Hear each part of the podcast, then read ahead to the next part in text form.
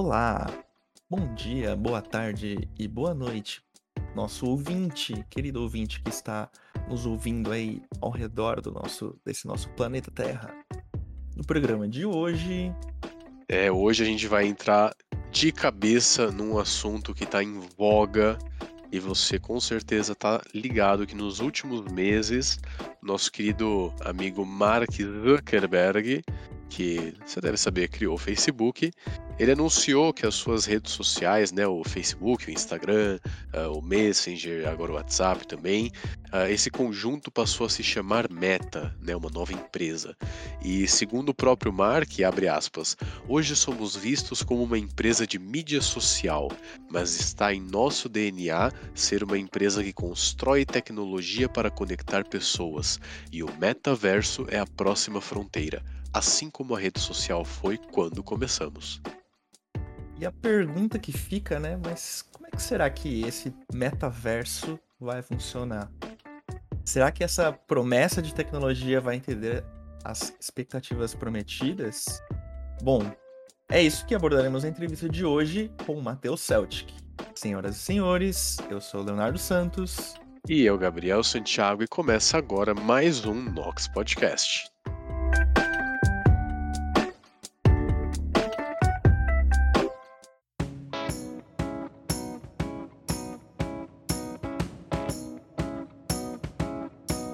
Nox Podcast é uma iniciativa de alunos do Instituto de Química da USP para levar ciência e o que anda acontecendo na universidade pública para todos, em especial aos não cientistas.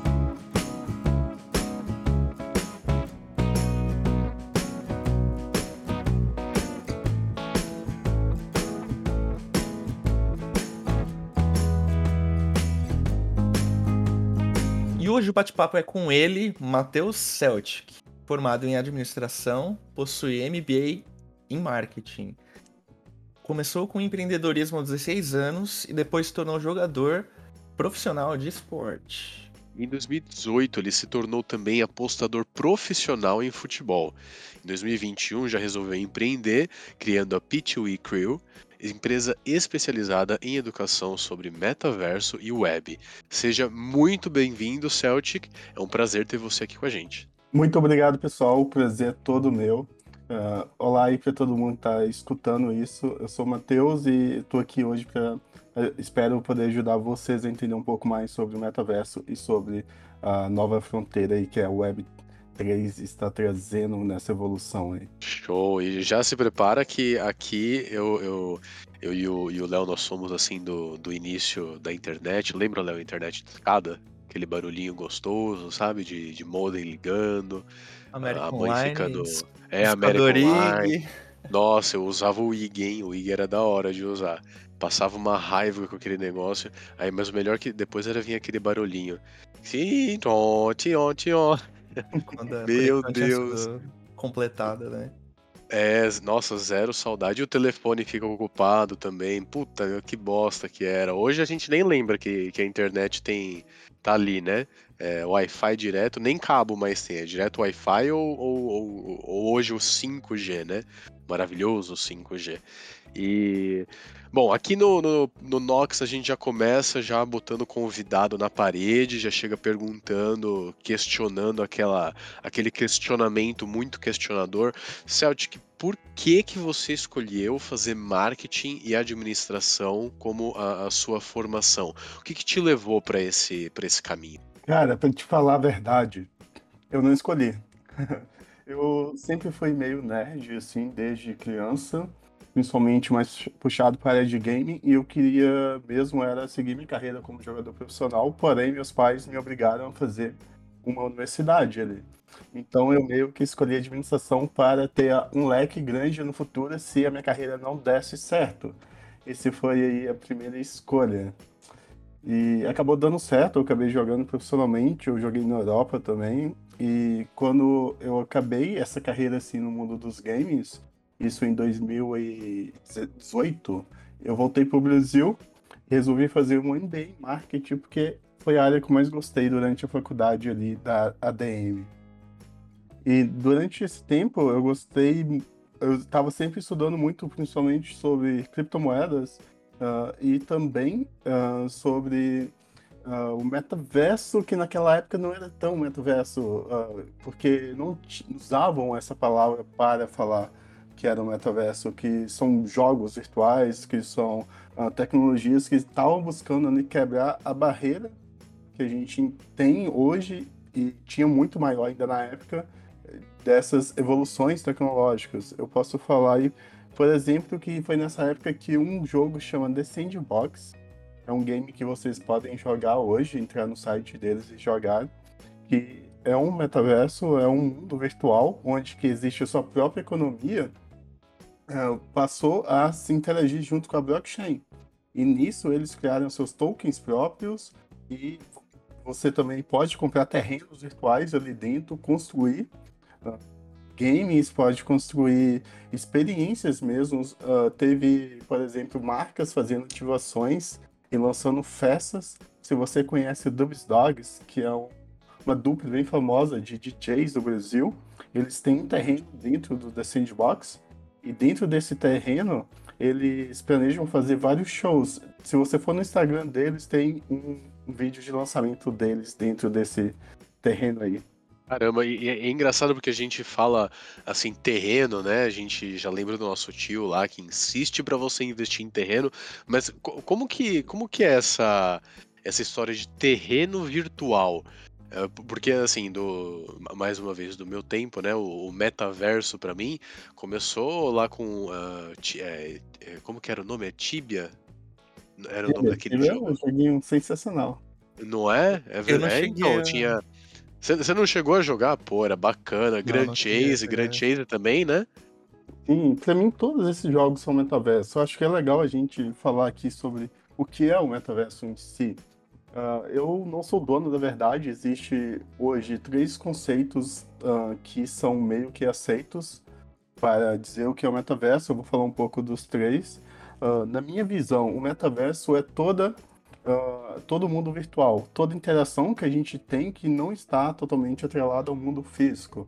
Aí você já inclui o quê? Todas as redes sociais, você já inclui toda a internet em si, o seu computador.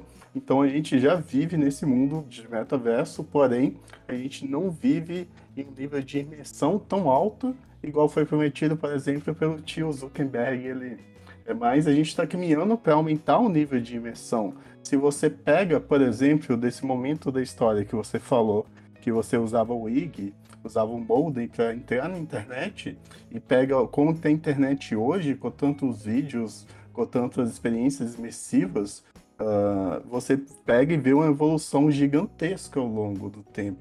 E essa evolução está ficando cada vez mais rápida. Esse seria ali a primeira definição de metaverso. Mas calma aí que a gente tem mais duas. Essa é a segunda que eu vou falar é a definição dada mais por quem? Por pessoas que estão uh, envolvidas com criptomoedas e estão envolvidas na criação uh, de mundos descentralizados, onde que eles, a maioria das pessoas que eu também estou envolvido nesse meio, mas a maioria dessas pessoas acreditam que o metaverso é um sistema econômico totalmente uh, virtual, onde que tem sua própria economia.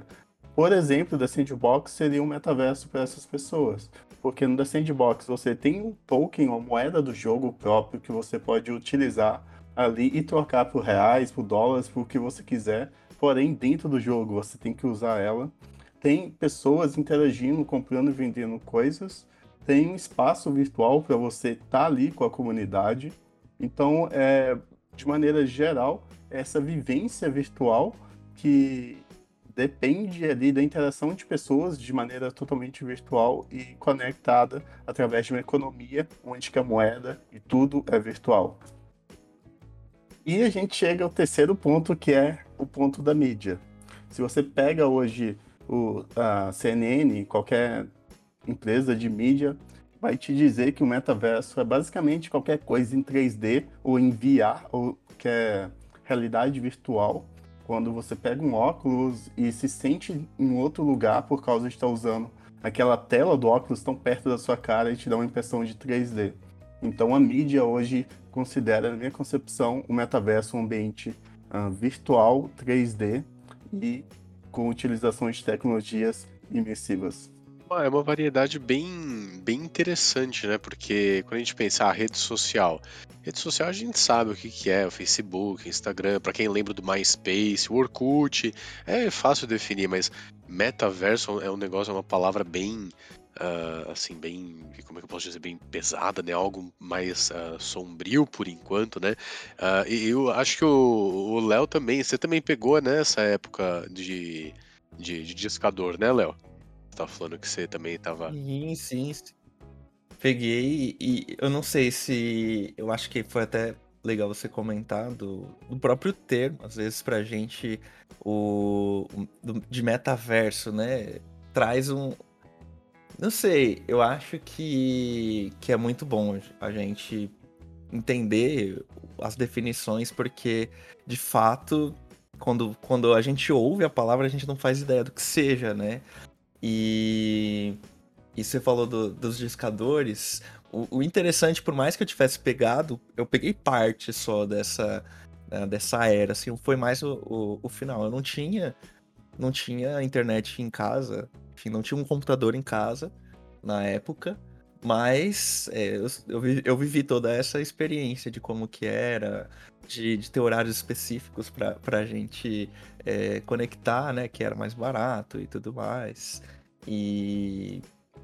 Enfim, né? É, é um pouco do, dessa, dessa onda aí da, de como começou a internet aqui no Brasil, né? Porque fora já, já era outra coisa. Né? Eu comentei essa, essa parte do, dos discadores porque e essa, essa coisa do metaverso, ela, ao meu parecer, né, Celtic, que isso você me corrija se eu estiver errado, mas ao, meu ver, ela seria impossível no começo dos anos 2000, porque a minha, a minha a primeira experiência com um computador foi numa máquina, foi no Windows 98.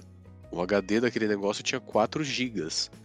Sabe, hoje em dia não existe celular que tem. Hoje em dia 4 GB é a memória RAM de qualquer celular de entrada. E o, e o, computador, o primeiro computador que eu usei ainda era daqueles que você tinha que de desligar ele uh, manualmente. Aí aparecia uma mensagem na tela: Você já pode desligar o seu computador com segurança. Você ia lá, apertava o botão e ele desligava a máquina. E, e eu lembro que era um absurdo, porque você tinha que esperar até depois das 9 horas da noite para poder ligar a internet.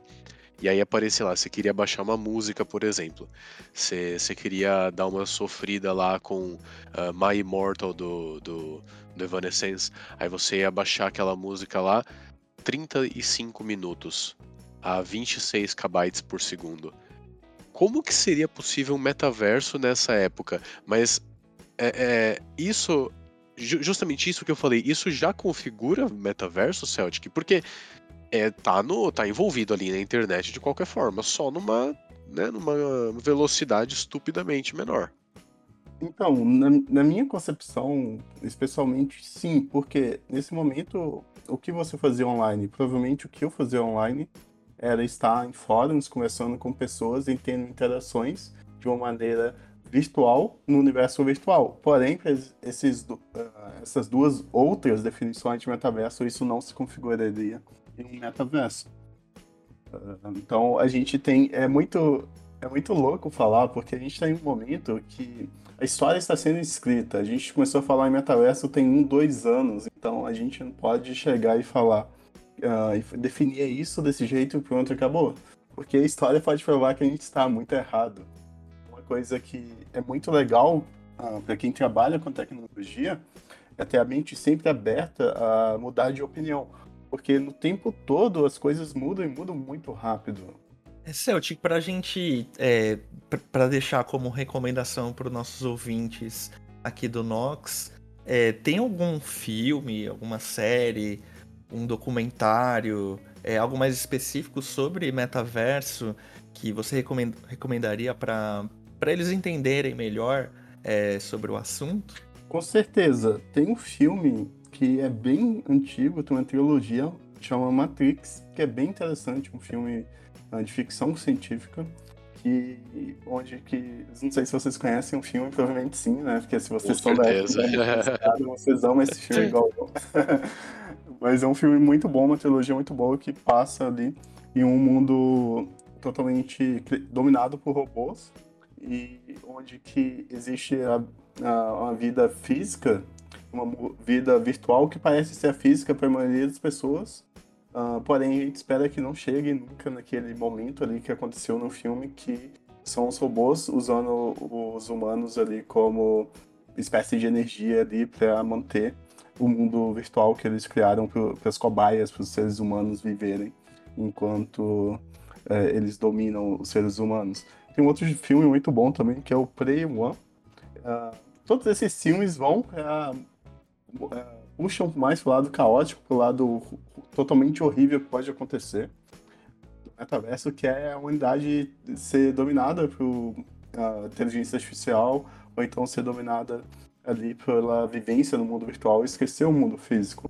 Porém, eu acho que no futuro vai ser um misto dos dois. A gente vai aprender a viver uh, de maneira virtual e física ao, ao mesmo tempo. Por, igual você mesmo falou, tem aqui 20 anos que a gente tem internet. Até hoje a gente não sabe direito como espécie humana utilizar da melhor forma as redes sociais, a internet em si.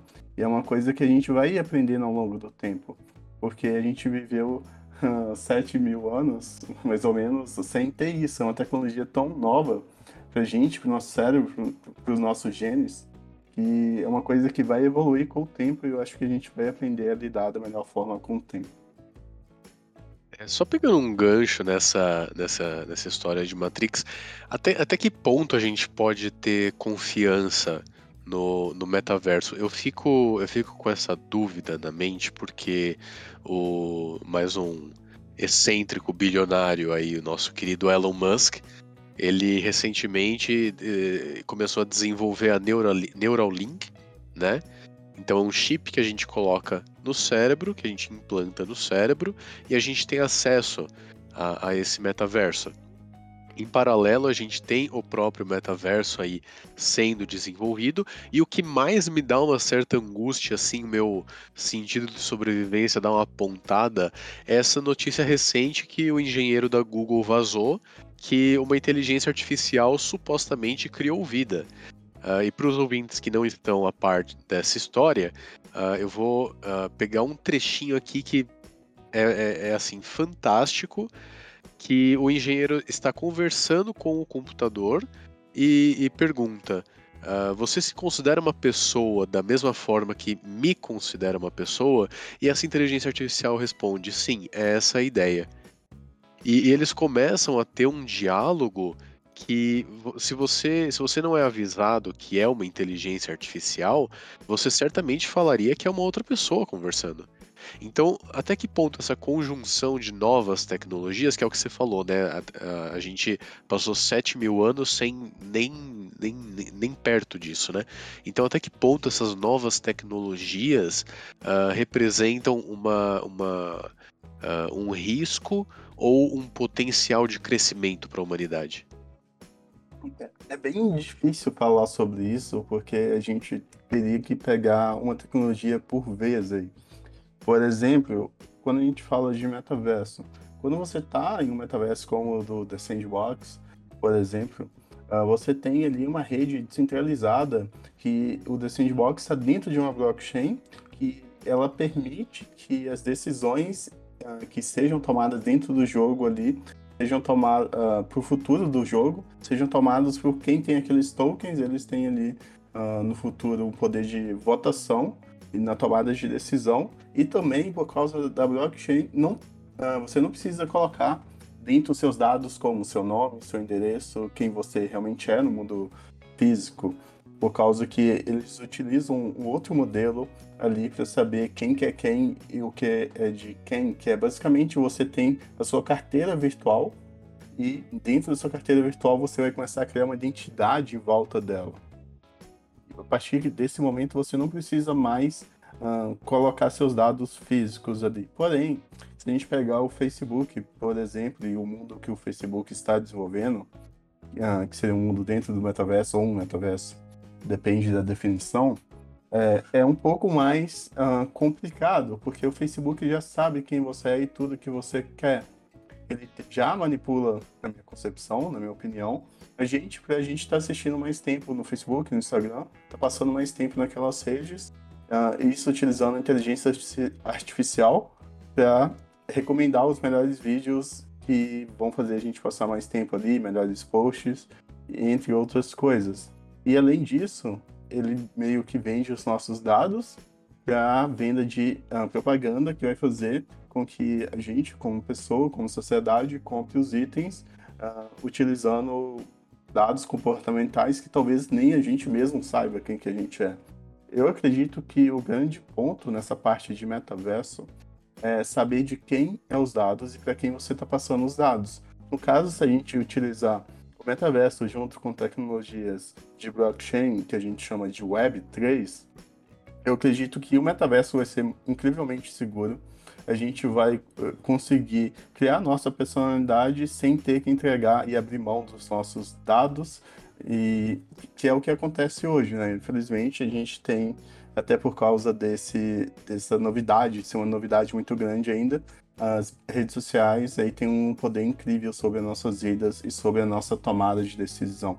Para falar um pouco sobre o, a parte de inteligência artificial, eu não sou especialista nisso, porém eu acredito que tem alguns testes que ninguém ainda passou, né? Que eu esqueci o nome, que é um teste bem famoso agora, que foi criado para saber realmente se uma inteligência artificial tem vida ou não. Eu acredito que a inteligência artificial é um problema um pouco uh, diferente do que esse nível de imersão que a gente tem com tecnologias virtuais. E eu não, não sou a melhor pessoa assim para estar te respondendo sobre inteligência artificial. E sobre a parte do Elon Musk e do chip, hoje eu não colocaria nenhuma pedaço de tecnologia no meu cérebro, uh, simplesmente pela minha ignorância, talvez técnica, de saber o que, que aquilo realmente pode fazer. E talvez nem, nem somente técnica, né? Tem a parte uh, de programação ali também, que o que pode ser colocado dentro do seu cérebro, a partir que você conecta a tecnologia com o seu pensamento em si e consegue fazer inputs, que seria, consegue passar informação para o, o aparelho e talvez o aparelho também consiga passar informações que vai acabar manipulando você ao longo do tempo. É uma coisa que eu sou um pouco contra ainda, porém eu acredito que a gente pode evoluir para esse lado sim ao longo do tempo e eu não vejo uh, uma forma de eu fazer, de, de mim fazer isso hoje, mas eu acho que é uma coisa bem, bem, bem louca, assim, quando a gente para para pensar, né? Como as coisas evoluem. E o mais legal disso tudo é que tem várias áreas evoluindo ao mesmo tempo. Igual essa foram três perguntas de áreas diferentes que estão evoluindo muito rápido em direção a, a, a mundos diferentes e a gente percebe que a tecnologia hoje, pelo menos na minha visão, evolui muito mais rápido do que antigamente. Antigamente era a tecnologia, que? O computador, aí veio o que? O iPhone, aí veio o que? Uh, as redes sociais. Aí hoje não, hoje está vindo 10, 15, 20 tecnologias uh, correndo e sendo desenvolvidas ao longo do tempo, ao mesmo tempo. Isso é meio que uma avalanche de tecnologias e a gente não sabe o que fazer com a maioria delas. A, a gente não sabe nem usar direito. Sim, e eu acho que isso é uma coisa muito boa e muito perigosa ao mesmo tempo, uma coisa que, uma vez que pode deixar nossas vidas muito mais leves, muito mais confortável, ao mesmo tempo também pode acabar prejudicando. Porém, é uma coisa que não tem como, na minha concepção, pelo menos hoje, medir é, como que vai ser a utilização dessas 15, 20 tecnologias juntos. É uma coisa muito difícil. Eu, assim, como, como curioso e entusiasta também de, de tecnologia, é, eu cheguei a ver algumas coisas também. E aí, o teste que lá da inteligência artificial é, é teste de Turing, né? Para você saber se de fato a inteligência artificial pensa, né? E aí também chamam esse evento de singularidade. Então a gente vai chegar, não, não tem como voltar atrás. A gente vai chegar nesse ponto em algum momento.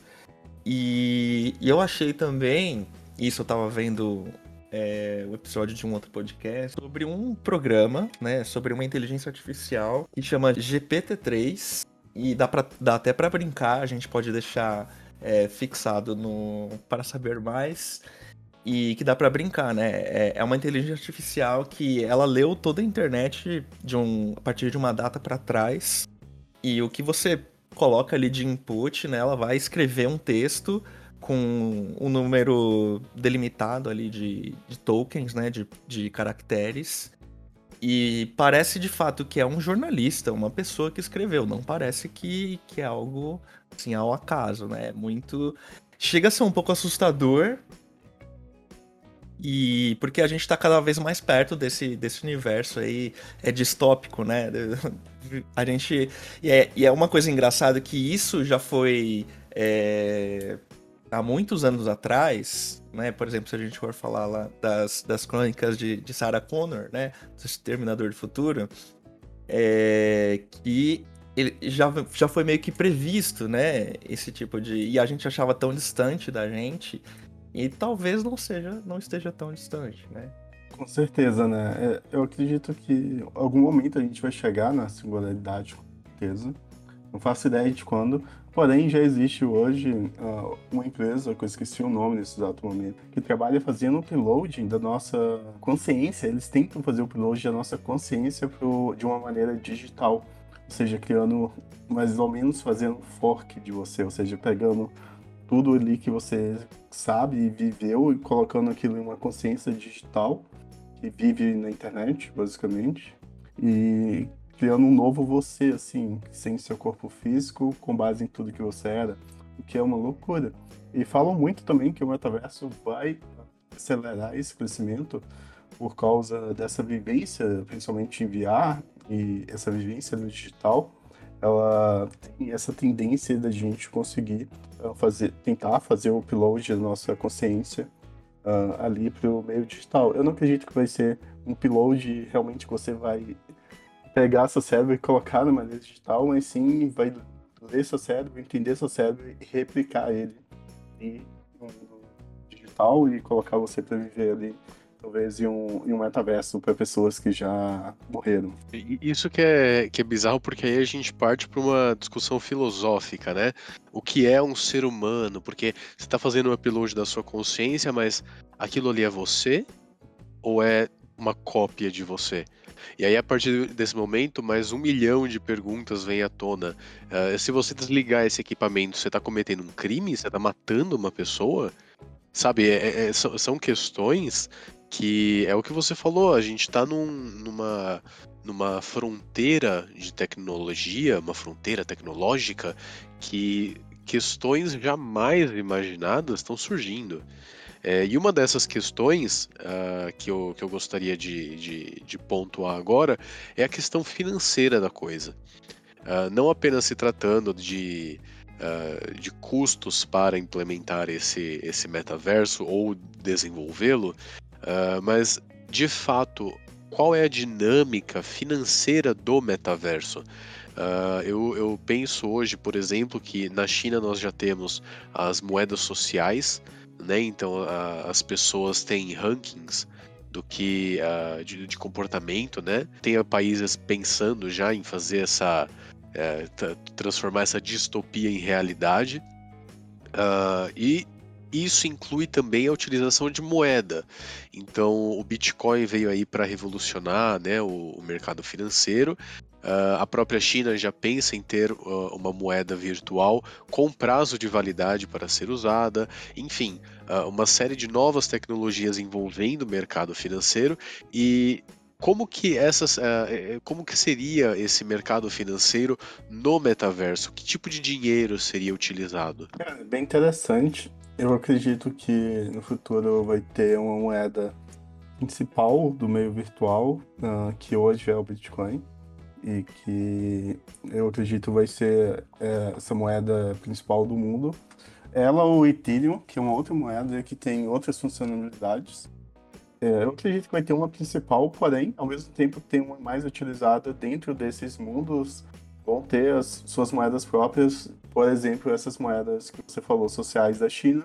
É uma coisa muito comum os metaversos de hoje pensando nesse quesito com blockchain terem suas moedas já.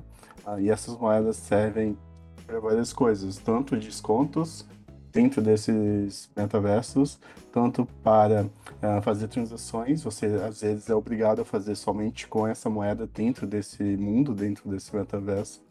E eu acredito que vai ser sempre criado. Uma coisa muito legal é que a maioria desses mundos uh, de, que estão envolvidos com a blockchain, eles meio que têm um sistema de para ajudar a adoção deles. Por exemplo, o The Sandbox, mesmo você não tendo uma terra no jogo, mesmo você não sendo dono de nada, você consegue entrar nesse jogo, você consegue jogar ele de maneira gratuita. E se você é um cara que gosta de design, gosta de brincar um pouco com arte, você consegue se inscrever para o sistema deles uh, de criação de objetos dentro do game, que é bem simples, porque eles têm um programa que chama Vox Edit, que te permite criar sem ter nenhum conhecimento de programação ou de design, coisas dentro dele, como avatares, como, não sei, um parque, árvores, somente clicando ali, desenhando. E se você criar algo bem legal, você dá para ele. E se você for aprovado, você ganha 60 dólares ali somente por estar tá criando e se divertindo ao mesmo tempo.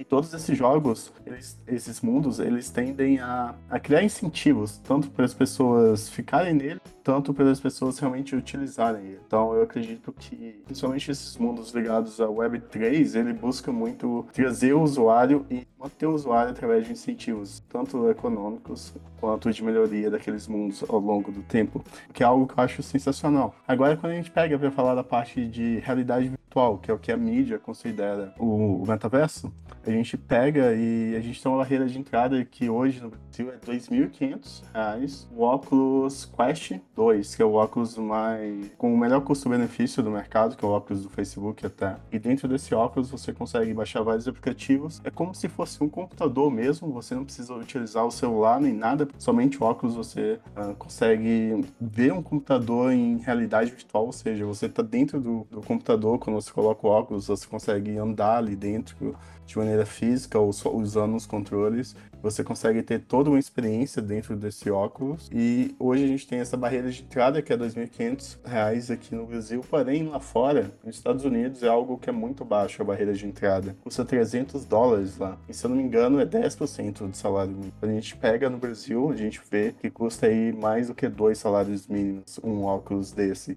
Então a gente tem aí uma barreira de entrada bem alta. Eu, né, ainda nessa onda aí de, de curiosidade, de entender, eu ouvi falar também que dentro de, de, desses metaversos, as pessoas também constroem cidades reais, né, de verdade, no mundo virtual. E como é que você já ouviu falar sobre isso, Matheus? Como é que como é que é esse negócio? É bem massa. Por exemplo, uh, eu estou sempre trazendo exemplos da Sandbox, porque eu fiz um curso gratuito sobre ele. Se vocês quiserem também, uh, eu posso deixar o link com vocês para vocês acessarem.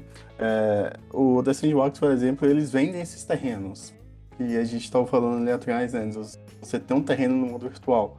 Qual que é o diferencial de você ter um terreno? Que você consegue construir as suas coisas e isso vai depender muito do tamanho do seu terreno. Você pode ter uns uh, terrenos states, que eles chamam, que é o terreno de estado, que é um monte de terreno junto vendido. Uh, e com esses terrenos você tem um, um espaço virtual assim, muito grande que você consegue construir até uma cidade. O rap uh, Snoop Dogg, não sei se vocês conhecem, mas eles têm uma parceria com esse jogo também, com esse metaverso da Sandbox, e ele reconstruiu a mansão dele da vida real lá dentro do The Sandbox e ele faz shows virtuais. Que loucura.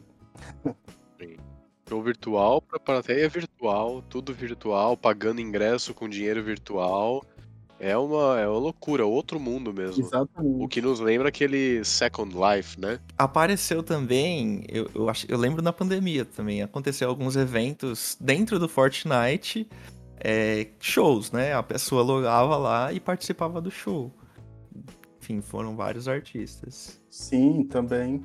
A diferença ali do, da Sandbox ou Fortnite, você não consegue ser dono de algo do Fortnite, porque o Fortnite, tipo, você não consegue ter o seu terreno. Se você, se eu quiser agora, eu vou no site aqui e compro um terreno da Sandbox, porque tem todo o mercado ali de secundário, ou seja, um mercado entre os donos de terreno, podem vender a hora que eles quiserem o terreno deles e fazer o que quiser com o terreno. Já no Fortnite, você é um jogo que literalmente tem um dono, que é a empresa dele, que é a Epic Games você não. E eles serem uma economia fechada, ou seja, não tem possibilidade de você comprar um terreno lá dentro.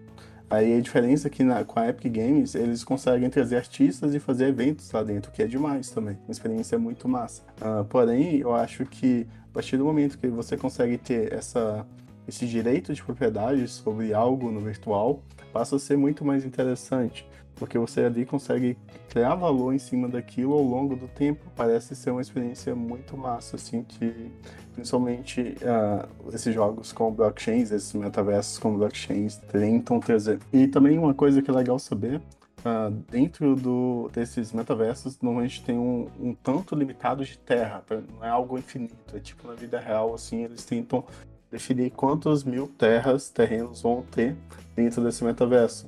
Então é algo que tem uma certa escassez também. Então, a partir de, se aquele metaverso ficar muito popular ao longo do tempo e mais pessoas quiserem comprar a terra, a tendência é do preço subir. Mas, pelo contrário também, se ninguém mais quer entrar naquele jogo, naquele metaverso, então a tendência dos terrenos são cair. A mesma coisa acontece também em cidades, né? Se você tem uma cidade desenvolvida, o pessoal começa a ir para lá em busca de emprego, ou então uh, por outros fatores, e os preços das casas, dos apartamentos, dos terrenos sobem. E eu acredito que vai ser a mesma coisa nessa dinâmica aí no mundo virtual do metaverso. É, e a, e a gente ouve tanto, né, é, falar metaverso, metaverso, a gente imagina que é algo que vai acontecer, que ainda está assim no horizonte, mas está estupidamente perto. Por exemplo, nas últimas semanas, a, a USP, a Universidade de São Paulo, anunciou que seria a primeira universidade pública a integrar o metaverso em aulas. É, você acha que essa vai ser uma tendência entre as instituições de ensino, uh, desde, o, desde o ensino uh, fundamental, em adotar essa, esse, esse metaverso? Não, eu, eu sou um pouco, um pouco cético em relação às instituições de ensino, porque eu acredito que grande parte dela não tem um incentivo real para adoção uh, desse, do metaverso, não porque o metaverso não traz um, um, avanço ou então uma qualidade maior de ensino ou então prepara o aluno, mas sim por causa que a gente vê que ao longo do tempo a maioria dessas universidades do, e desses modelos de ensino desde o fundamental do pré ali, a gente vê que eles não evoluem. Então eu acho que seria um salto grande demais assim para eles passarem de um modelo que você não pode usar nenhum aparelho uh, eletrônico na sala de aula um, um modelo assim que tipo todo mundo tá de óculos tendo aula virtual em casa. Uh, mas eu acho que é uma iniciativa super legal e que tem empresas brasileiras trabalhando nesse, nesse projeto de metaverso educacional. Tem a Flex Interativa, é, que trabalha muito com isso, principalmente para eventos. É uma empresa é, bem legal aí, que também acabou de fazer uma parceria com o metaverso do Upland, que é um outro game virtual de terrenos virtuais também. Então a gente vê essa evolução, eu acredito que primeiro vai, já chegou uh, no mundo de negócios, principalmente de empresas ligadas à educação, que tem uh, essa área mais privada. Porém, eu acredito que para chegar na área mais pública, igual a USP fez essa parceria, que na minha opinião, na minha opinião, é demais, sensacional. Porém, eu acho que uh, eu não vejo essa adoção sendo grande assim por parte de todas as empresas, por causa de como funciona hoje a universidade pública e a escola pública, na minha opinião. Uma coisa que, que assim, é, que eu fico pensando, né, sobre o metaverso e, e das, dos conteúdos que eu consumi recentemente, é que às vezes do jeito que a mídia apresenta pra gente, é como algo totalmente novo, mas que, por exemplo, dentro da indústria, isso já é utilizado em larga escala. Eu acho que desde 2016. E eu tava vendo que eu acho que era de uma empresa. Era uma empresa que construía turbinas de avião e era tudo, né? Toda, toda a etapa de apresentação lá, de, é, de fazer os testes, era tudo feito dentro do metaverso. Que aí você não precisa ter todo é, toda a infraestrutura, o espaço físico, né, a infraestrutura para fazer todos os testes, né, porque você só coloca todos os é, todas as variáveis ali, as grandezas físicas envolvidas, as variáveis, é, e você consegue ter com, com uma precisão, com uma qualidade, né, muito muito grande e uma precisão também no, nos cálculos, né, então é, eu acho que o, o, o movimento que está sendo feito agora é para para popularizar isso, né? Para chegar na pra população. Porque isso já tem uns seis anos que é utilizado na indústria, né? Aí um exemplo é, específico. Mas um dos medos que eu tenho é que vai chegar um momento também que o mundo virtual vai ser mais interessante do que o mundo real, né? Do que a vida que a pessoa tem. Ah, de repente ela aqui tem, tá, tá, tá descontente com a profissão, com a carreira, com o relacionamento, e lá dentro do, do jogo, né, lá dentro do, do metaverso, é uma pessoa influente, ela é uma pessoa famosa, e enfim, né, como é que, como é que, como é que você enxerga essa, essa dualidade, Matheus? Cara, eu acho que pode ser usado muito para o mal e muito para o bem também, porque se você pega, por exemplo, uh, alguém que tem alguma deficiência física, dentro do metaverso ela consegue se expressar de uma forma que ela queria conseguir se expressar no mundo uh, físico, mas ela não consegue. E nesse mundo virtual ela consegue se expressar e ter uma sensação ali de prazer uh, muito boa. Eu acho que da mesma forma que essa pessoa pode ter uma experiência incrível, outras pessoas ali podem acabar uh, se viciando ou se perdendo ali também naquela, nesse mundo virtual. O que já acontece hoje com as redes sociais. A gente já vê pessoas que. Eu vejo, por exemplo, pessoas que estão passando tipo 10, 15 horas por dia ali nas redes sociais e nem é na, na, no quesito a pessoa trabalha produzindo conteúdo, a pessoa trabalha com aquilo. Mas não, a pessoa está no trabalho, está na rede social, está em casa, está na rede social, está em todo lugar, nunca sai do telefone ali.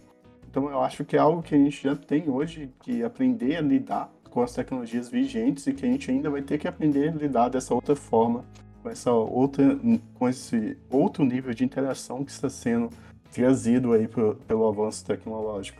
E igual a gente estava falando ali, é algo tão novo que a gente não faz ideia de como se, é, como se lidar né, de maneira correta. Acho que cabe muito conhecimento próprio e entender ali o que faz bem ou não para a gente. Maravilha. E esse mundo, a gente, a gente tá vendo que uh, esse mundo está sendo construído, então tem pessoas entrando, né, para construir, enfim, e, ou seja, tem oportunidades de trabalho. Então a última perguntinha que eu queria te colocar, esse novo mundo, esse metaverso, como que ele pode influenciar o mercado de trabalho? Uh, profissões novas serão criadas, outras serão destruídas? Qual que é a sua visão sobre, sobre essa, esse cenário? Mano, eu tenho uma visão muito otimista, porque eu vejo hoje, tem um site que chama Web3 Carreira, que é Web3 Carreiras, que fosse traduzir, é sobre vagas uh, somente em blockchain e metaverso. E é uma coisa que a gente vê no número de vagas aberto, um número enorme de vagas. E tem que tipo de vaga? Tem muita vaga para programador, igual tem em todo o mercado hoje. Uh, é uma, são vagas é, bem requisitadas e muito bem pagas. Também tem muita vaga para arquitetos de metaverso, que são pessoas que vão estar tá ali pensando como construir coisas dentro desses metaversos ou como que vai ser o visual dos metaversos em específicos.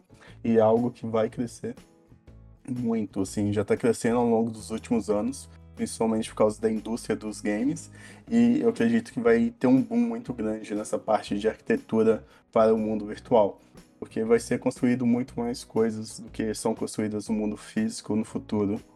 É, eu acredito nisso. E também a gente tem uma profissão meio que está num boom assim também, junto com o metaverso e a Web3, que é a profissão de Community Manager, que é gerente de comunidades, que é uma pessoa que vai ficar responsável por fazer com que a comunidade daquele metaverso específico se interaja, que entender as necessidades daquela comunidade, entender para onde que aquela comunidade quer ir, criar conteúdo para aquela comunidade.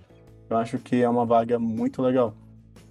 Ao mesmo tempo, com certeza vai ter impactos em outras profissões uh, no mercado de trabalho, no mercado financeiro, uh, e outras profissões vão deixar de existir. Eu acho que é um, um avanço natural assim da humanidade, uh, mudando as profissões e surgindo novas profissões. Eu acho que a gente está bem nesse quesito.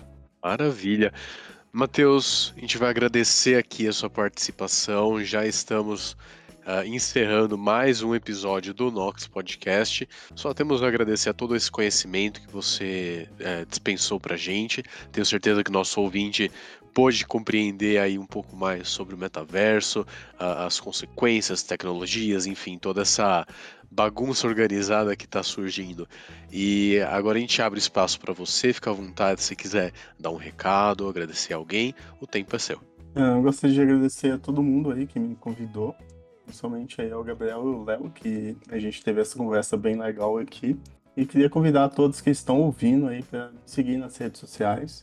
No Instagram é Mateus Celtic, no Twitter é Celtic Mateus. E também as redes sociais da minha empresa de educação sobre o metaverso. Uh, além de postar conteúdo nas minhas redes uh, como criador de conteúdo, eu também posto bastante conteúdo nas redes da empresa, que é P2E C-R-E-W em todas as redes. Obrigado aí. Perfeito, maravilha. E a você, ouvinte do Nox, se você gostou desse episódio, curta, compartilhe, uh, distribua entre seus amigos. E este episódio é feito para você, é feito para te levar conhecimento, expandir o conhecimento para além da universidade. Lembrando que o Nox Podcast é uma iniciativa do, dos alunos do Instituto de Química da Universidade de São Paulo, com o suporte da USP. E tudo que nós fazemos aqui é para que a ciência e os frutos da ciência sejam difundidos para a sociedade, principalmente para a nossa que tanto precisa dessa luz que, que a ciência consegue oferecer. Uh, muito obrigado por tudo e Léo, foi mais uma vez um prazer estar mais um entrevistado contigo e espero que você também tenha, tenha sanado as dúvidas dessa, desse metaverso de perguntas que a gente tem. Eu também só tenho, só queria reiterar aí o meu muito obrigado aí pelo, pelo convite aceito, né, para essa conversa do, do Matheus. É, foi, foi um papo muito legal aqui que a gente conseguiu ter, deu para tirar umas dúvidas e, e também, né, fazer parte dessa, dessa discussão sobre o metaverso e, e agradecer também aos nossos ouvintes. E, e é isso, gente. Muito obrigado e até mais.